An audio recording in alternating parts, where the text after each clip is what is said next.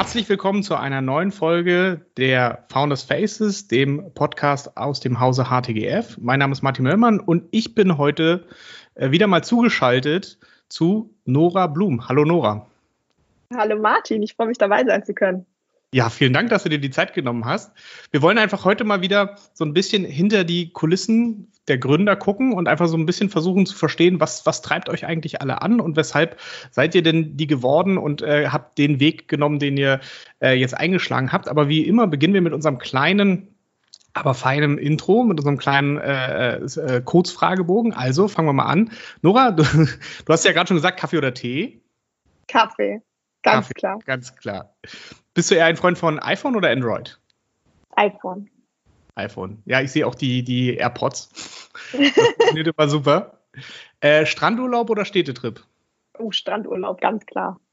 Ganz klar. Diesen Sommer schon im Urlaub gewesen? Ja, an der Ostsee diesen, dieses Jahr. Sehr viel gewesen an der Ostsee. Das stimmt. Ich auch gerade. War sehr Am schön. Ähm, Auto scheren oder kaufen? Oh Gott, äh, ich würde ich würd gerade sagen, weder noch Fahrrad. Oh, okay. Äh, Fahrrad Fa- scheren oder kaufen? Ich habe ein eigenes Fahrrad. Ein Ein Fahrrad. kleines Klappergestell, aber das ähm, schafft mich gut von A nach B und ich bin ja in Berlin, deswegen äh, sind die Strecken nicht so weit und ähm, ich bin auch eine, ich, ich liebe es auch Zug zu fahren. Insofern ähm, Auto brauche ich ähm, zurzeit noch nicht. Ich würde auch sagen, ich bin nicht die beste Autofahrerin auf, auf dieser Erde. Ach, das ist, glaube ich. Äh, also erstens trifft das, äh, glaube ich, auf, auf viele in Berlin zu. Von daher ist das nicht schlimm. Aber gut, da sind wir gleich beim nächsten Thema. Fliegen oder Zugfahren? Zugfahren. Zugfahren, Also ich- ganz. Ich bin äh, bekannt dafür, immer den 4 Uhr morgens Zug nach München zu nehmen, wenn ich um 9 Uhr Okay. morgens ein Meeting in München habe. Ähm, und äh, mache das in der Tat lieber, als den 630er Zug, ähm, äh, den 630er Flug irgendwo hinzunehmen. Ich finde, Zug ist einfach ähm, unkompliziert, man kann einfach einsteigen, ähm, sich schlafen legen und, ähm, und dann ist man schon da. Oder alternativ kann man auch sehr gut darin arbeiten. Aber ich fahre sehr gerne mit meinem, mit meinem Kopfkissen ähm, unterm Arm Zug. Früh morgens, dann verpasst man nicht. Sehr gut. Und äh, die letzte Frage: Meetings eher im Sitzen oder im Stehen? Ich würde gerne sagen, dass ich sie im Stehen mache, ähm, weil das ja gesunder sein soll, aber ich, ähm, ich, ich sitze immer. Wir haben auch im Büro in der Tat so Stehtische. Ich glaube, ich bin die Einzige, die sich da noch nie hingestellt hat. Aber ich beneide immer die, die stehen. Sehr gut. Einfach mal probieren. Ich habe auch einen Stehtisch zu Hause, das funktioniert echt gut und macht's, macht's echt bequemer so zwischendurch immer wieder. Das kann ich nur empfehlen. Ja. Aber du hast ja schon das gerade das Thema Gesundheit angesprochen. Ähm, das ist ja, glaube ich, so, auch so eine treibende Feder bei dir so ein bisschen. Du hast ja mit Selfie ähm, ein, ähm, ja, eine, eine, ein Angebot geschaffen, um damit Leute gesünder sich fühlen können. Also vielleicht kannst du mal kurz was zu sagen, was ihr mit Selfie eigentlich macht. Genau, also ähm, bei uns äh, dreht es sich um das Thema psychische Erkrankungen, also Depressionen, Angststörungen, Essstörungen, Burnout. Ähm, wir haben wieder ein Angebot zu schaffen, was Menschen mit jenen psychischen Erkrankungen ermöglicht, sehr schnell Hilfe zu bekommen. Aktuell ist es in Deutschland so, dass man ähm, wirklich monatelang auf einen Psychotherapieplatz warten muss. Also die Menschen warten sich ja, buchstäblich äh, halb tot und äh, werden vom System nicht gut erfasst. Ähm, es dauert ewig, bis Plätze frei werden. Insbesondere in ländlichen Regionen gibt es einfach eine extreme Unterversorgung. Viele sind auch noch gar nicht so richtig bereit, sich Hilfe zu holen, ähm, weil das Thema ja immer noch stigmatisiert ist. Und ähm, insofern ja, wird nicht mal jeder Zweite wirklich ähm, richtig behandelt. Und das ist ein, ein Thema, was uns schon immer sehr umgetrieben hat. Also ich bin selbst Psychologin, deswegen ähm, ja, bin ich, bin ich sehr nah am Thema dran, sage ich mal. Habe damals meine ersten Arbeitserfahrungen in Psychiatrie, in psychotherapeutischen Praxen gemacht und Mhm. ähm, habe diese Unterversorgung gesehen und gesagt, das, ja, das kann ja nicht sein, ähm, dass Menschen, denen es schon so schlecht geht, dass die immer noch so, so lange auf, ein, auf Hilfe warten müssen. Okay, also ist ein spannender Weg. Das heißt, du kommst eigentlich aus, aus diesem wirklichen Fachbereich und hast dann aber gesagt, okay, äh, da, da gibt es extrem viel, was man da noch machen kann. Wie kam dann die Idee zu, zu Selfie? Also es gibt ja wahrscheinlich verschiedene Möglichkeiten, dieses Problem zu lösen. Wieso seid ihr auf diesen, diesen App-Weg gegangen? Ja. Ähm, Genau, also das, das Thema in der Tat, ich komme sozusagen ein bisschen aus dem Fachweg. Bei mir in der Familie sind auch alle Psychotherapeuten, also ähm, war schon immer das Number One-Thema bei uns am, am, Esstisch. Ja, Psychotherapeut, Psychoanalytiker, wir hatten alles bei uns in der Familie. Es wurde sehr viel diskutiert in der Tat. Und ähm, ich bin dann natürlich, nicht natürlich, aber ich bin dann auch den Weg gegangen, einfach weil ich Psychologie wahnsinnig spannend finde. Ich, ich konnte damals mal gar nicht verstehen, dass irgendwer irgendwas anderes studiert, außer Psychologie, muss ich sagen. Und ähm, wie ist es dann zur Gründung gekommen?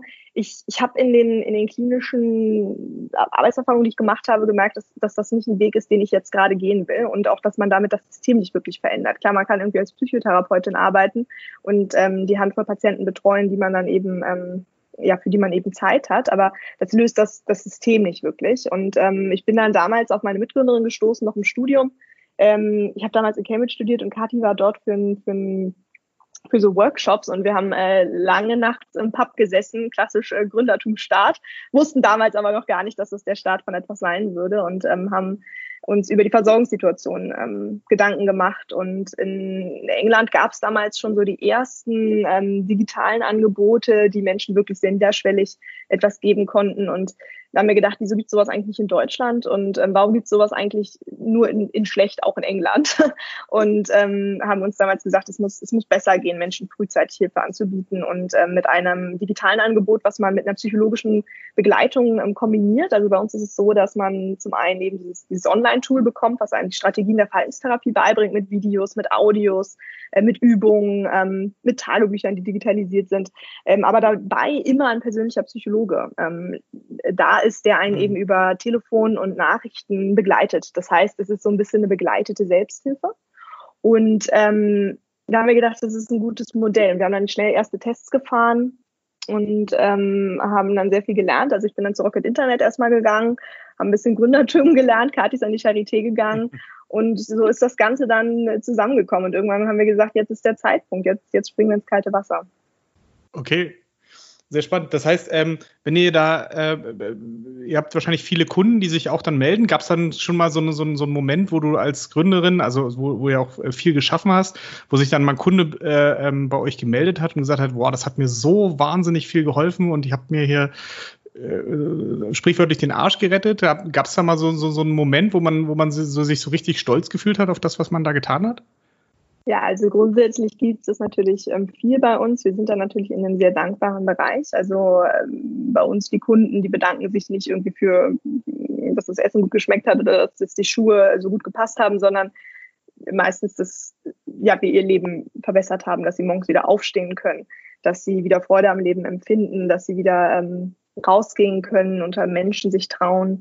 Und das ist natürlich, würde ich sagen, ganz klar der, der Ansporn bei uns allen, warum wir das, das Unternehmen so vorantreiben und ähm, warum wir es auch so lieben, weil das Feedback eben sehr gut ist und man natürlich sehr viel schaffen kann mit seiner, mit seiner Lösung. Es sind Menschen, die in Teilen monatelang auf Hilfe gewartet haben, die bei zig Psychotherapeuten angerufen haben, keinen Platz bekommen haben, die in ländlichen Regionen wohnen, sagen, ich kann nicht zum Hausarzt, weil dann weiß das ja eh genau das ganze Dorf und die dann ähm, durch diese sehr anonyme Variante Hilfe bekommen haben und zwar sehr schnell und auch gar nicht glauben können, dass es so schnell geht bei uns ähm, dass man Hilfe bekommt. Und ähm, da sind natürlich die, ja, die Rückmeldungen in Teilen wirklich sehr herzerwärmend. Also wir haben schon viele lange Briefe ins Büro geschickt bekommen, Blumen, Schokolade.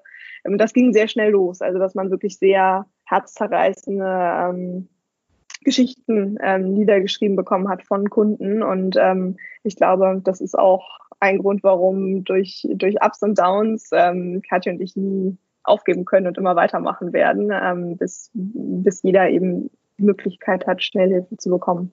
Ja. Das, das klingt auf jeden Fall, als würde es äh, einem, einem auch dir äh, jeden Morgen das Gefühl geben, dass du weißt, wofür du aufstehst und äh, das, weiß das auch gerne Fall. machst. Ja, auf jeden Fall. Ihr seid jetzt ja mit, mit self schon äh, ein Weilchen unterwegs. Ihr habt ja auch schon viele größere Finanzierungsrunden gemacht. Also ihr habt schon diesen, diesen sehr weiten Weg als, als Gründer bestritten. Was war denn so die, die äh, schwierigste Situation, die du, die du als Gründerin ähm, dich gegenüber gesehen hast?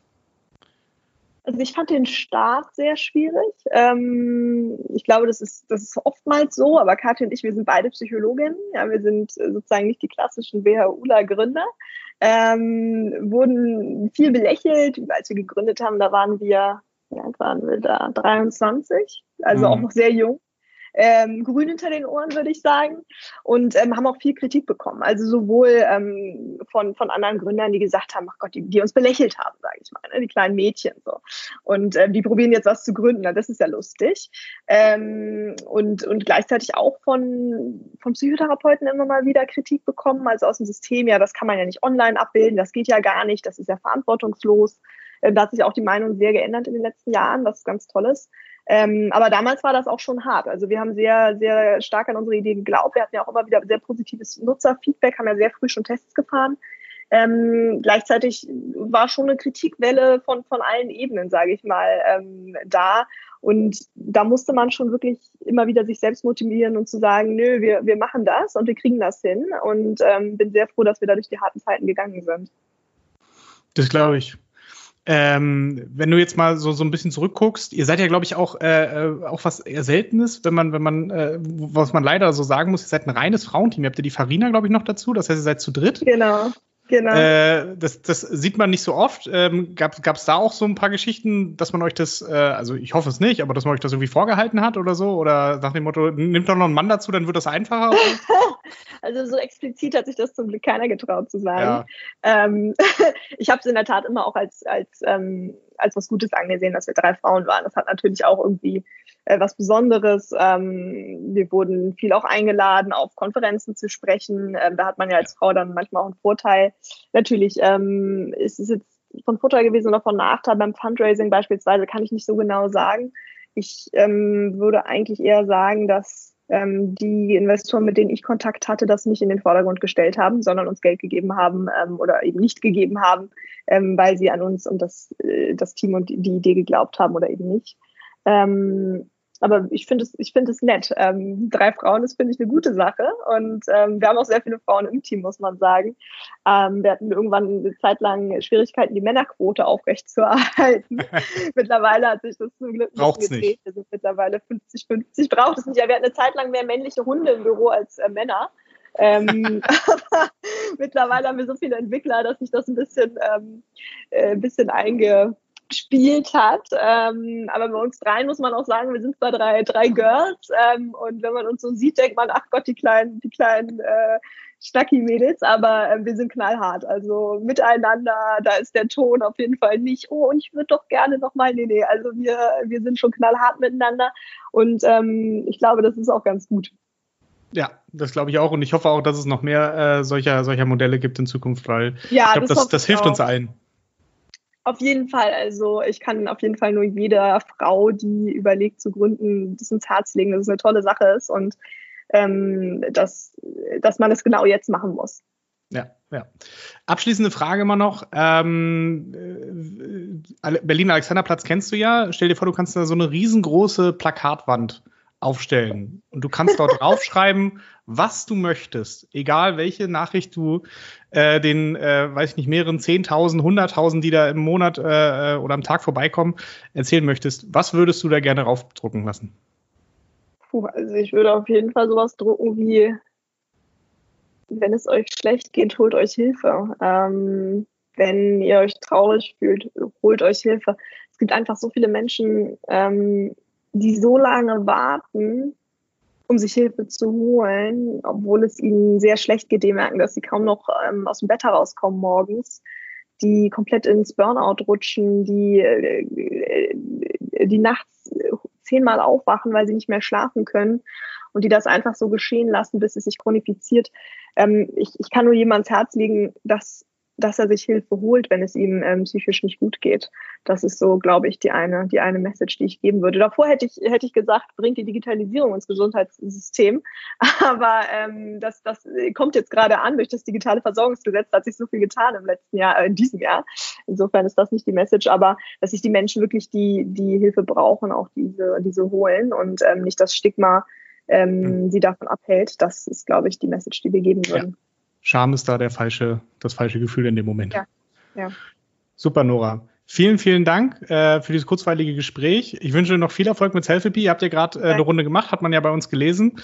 Ähm, es geht weiter und genau auch mit dem digitalen Versorgungsgesetz, jetzt ja. hoffentlich noch mehr Leuten diese, diese Möglichkeit anbieten zu können. Und äh, vielen Dank für deine Zeit. Danke dir, Martin. Danke, dass ich dabei sein durfte. Ciao. Bis dann.